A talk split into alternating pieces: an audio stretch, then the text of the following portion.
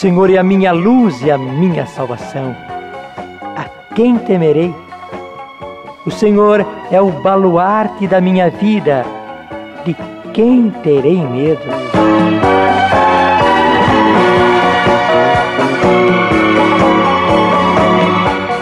Sim, irmãos, nós podemos confiar nesta palavra. O Senhor é minha luz e minha salvação.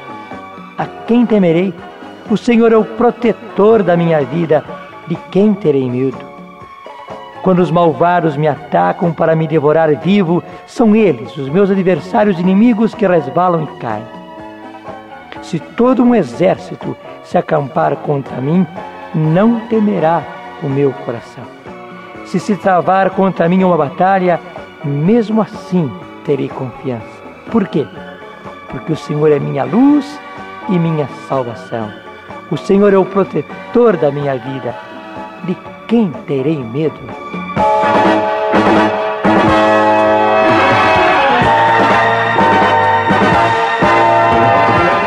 E o Senhor quer, irmãos, que nós tenhamos essa coragem e nós podemos tê-la.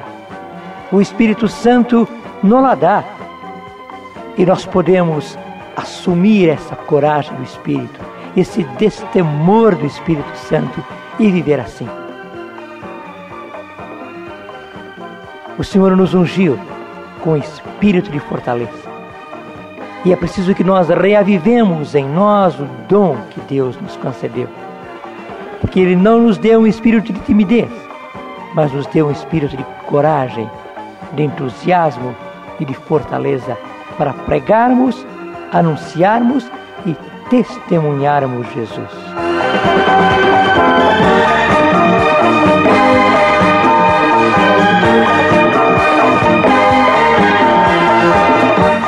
Senhor nos, nos está falando maravilhosamente através dos atos dos apóstolos. Ou melhor, através dos atos do Espírito Santo na vida dos apóstolos e da igreja primitiva. E nós, com muita satisfação, irmãos, hoje, mais uma vez, nos defrontamos com o livro dos Atos. Então, abra a sua Bíblia. Atos 18, de 1 a 11. Acompanhe conosco. Atos 18, de 1 a 11.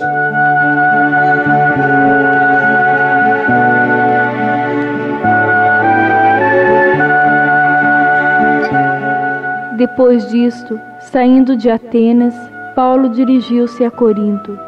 Encontrou ali um judeu chamado Áquila, natural do Ponto, e sua mulher Priscila eles pouco antes haviam chegado da Itália, por Cláudio ter decretado que todos os judeus saíssem de Roma. Paulo uniu-se a eles. Como exercessem o mesmo ofício, morava e trabalhava com eles. Eram fabricantes de tendas. Todos os sábados ele falava na sinagoga e procurava convencer os judeus e os gregos. Quando Silas e Timóteo chegaram da Macedônia, Paulo dedicou-se inteiramente à pregação da palavra, dando aos judeus testemunho de que Jesus era o Messias. Mas como estes contradissessem e os injuriassem, ele, sacudindo as vestes, disse-lhes: O vosso sangue caia sobre a vossa cabeça. Tenho as mãos inocentes. Desde agora vou para o meio dos gentios. Saindo dali, entrou em casa de um prosélito chamado Tício Justo, cuja casa era contígua à sinagoga. Entretanto, Crispo, o chefe da sinagoga, acreditou no Senhor com todos os da sua casa. Sabendo disso, muitos dos coríntios, ouvintes de Paulo, acreditaram e foram batizados. Numa noite, o Senhor disse a Paulo em visão: Não temas Fala e não te cales, porque eu estou contigo. Ninguém se aproximará de ti para te fazer mal, pois tenho um numeroso povo nesta cidade. Paulo deteve-se ali um ano e seis meses, ensinando entre eles a palavra de Deus.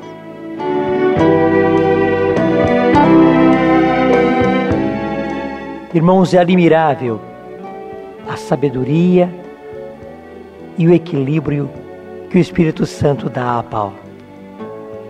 Num primeiro momento, ele se entrega ao trabalho. Porque ele não era uma pessoa apenas aérea, teórica, empírica. Ele era um homem realista. Ele precisava comer, beber, se vestir e não tinha nenhum receio de trabalhar. Veja bem, o grande pregador, o escolhido do Senhor, o Paulo, doutor das gentes, não tem nenhum temor, nenhum receio de se entregar ao trabalho. Então ele trabalha toda semana e apenas no sábado ele prega. E prega com todo ardor, com toda coragem. Ele não tem receio de se entregar ao trabalho, porque ele precisava trabalhar. Pelo contrário, num outro momento, quando chegam os seus companheiros, Paulo então pode se entregar totalmente à pregação. Então, ele já não trabalha mais, os outros trabalham por ele. Ele dedica-se inteiramente à pregação da palavra e dá testemunho a todos a respeito de Jesus. Irmãos, este equilíbrio todos nós precisamos ter no Senhor. Quando é preciso trabalhar, nós trabalhamos e usamos o restante do tempo para entregar-nos à causa do Senhor. Quando nos é possível entregar-nos totalmente à causa do Senhor, nós nos entregamos totalmente à causa do Senhor. Mas no equilíbrio que o Espírito Santo nos dá. Eu tenho a certeza que o Senhor colocou no seu coração a semente da verdade daquilo que ele quer dizer. Há momento para tudo, há hora para tudo. E na sabedoria do Senhor, nós buscamos a Sua vontade.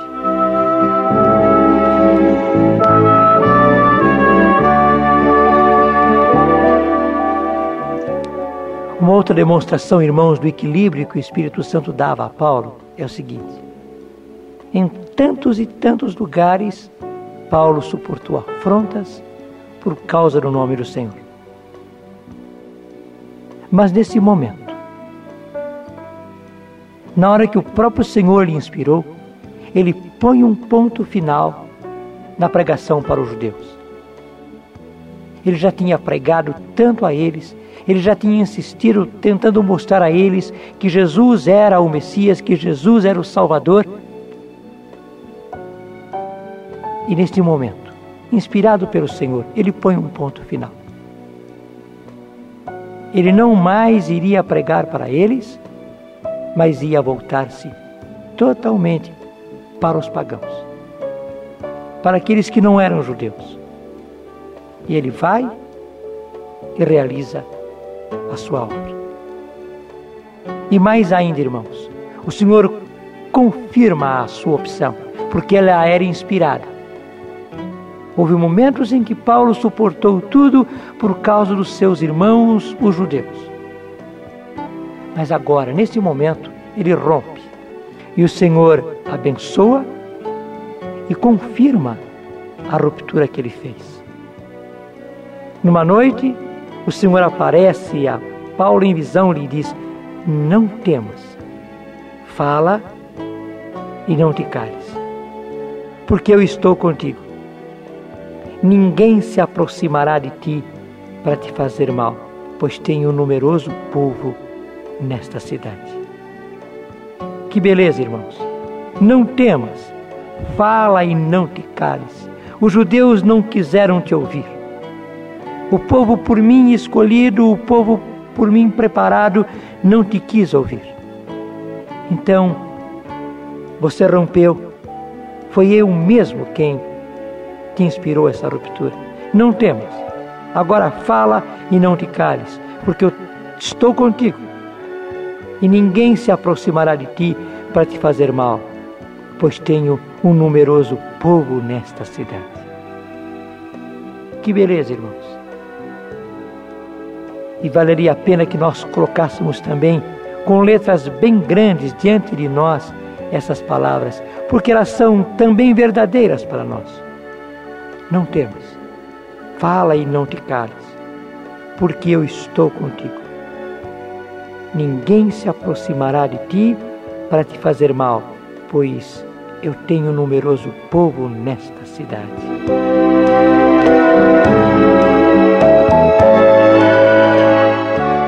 E o último versículo que nós lemos, ele também é precioso.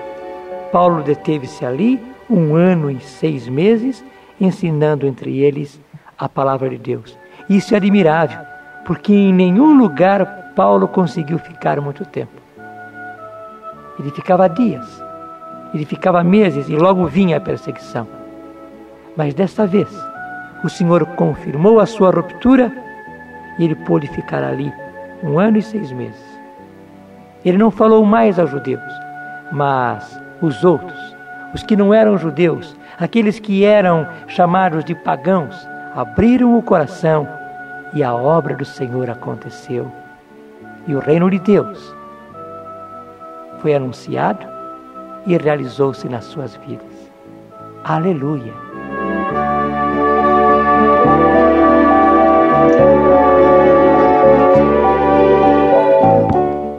Irmãos, vamos orar. O Senhor está no meio de nós. E aquilo que ele disse a Paulo, ele diz a nós também agora. Irmãos, oremos.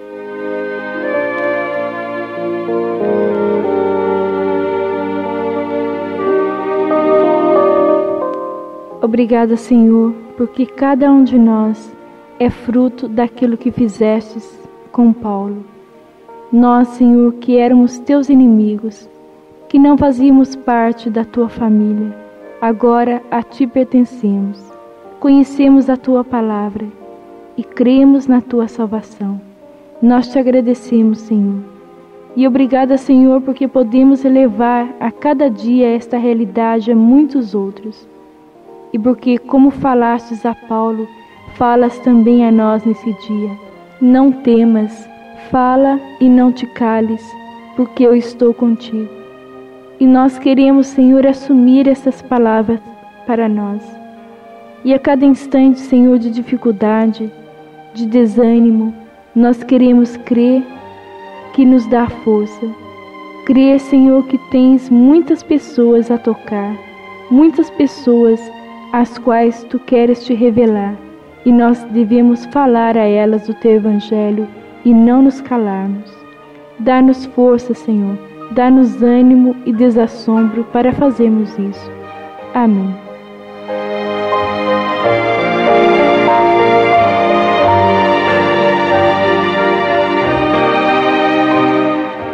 Não temas, fala e não te cales porque eu estou contigo.